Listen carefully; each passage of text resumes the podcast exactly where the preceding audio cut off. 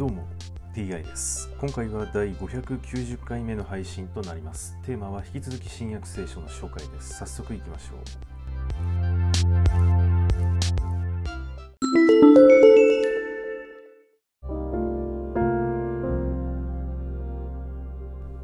新約聖書第589回。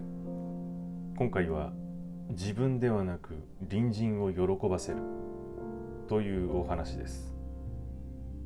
私たち強い者は強くない者の弱さを担うべきであり自分の満足を求めるべきではありません。おのおの善を行って隣人を喜ばせ互いの向上に努めるべきです。キリストもご自分の満足はお求めになりませんでした。あなたをそしる者のそしりが私に降りかかった。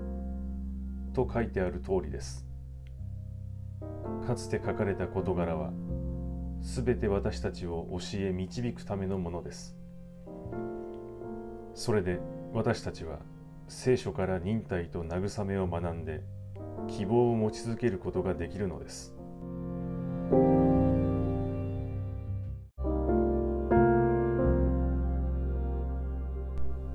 忍耐と慰めの源である神があなた方にキリストイエスに倣って互いに同じ思いを抱かせ心を合わせ声を揃えて私たちの主イエス・キリストの神であり父である方を称えさせてくださいますように。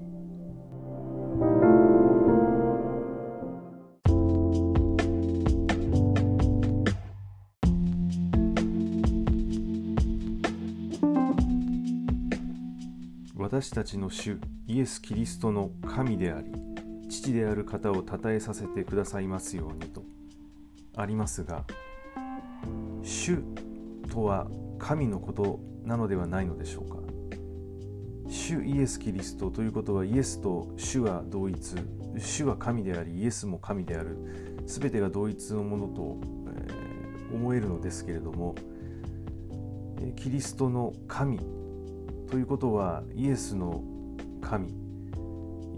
イエスは神ではないということ、えー、そもそも主は神だったはずなのですが主イエス・キリストの神ということで同じ意味の言葉が錯綜しておりよくわからなくなっております。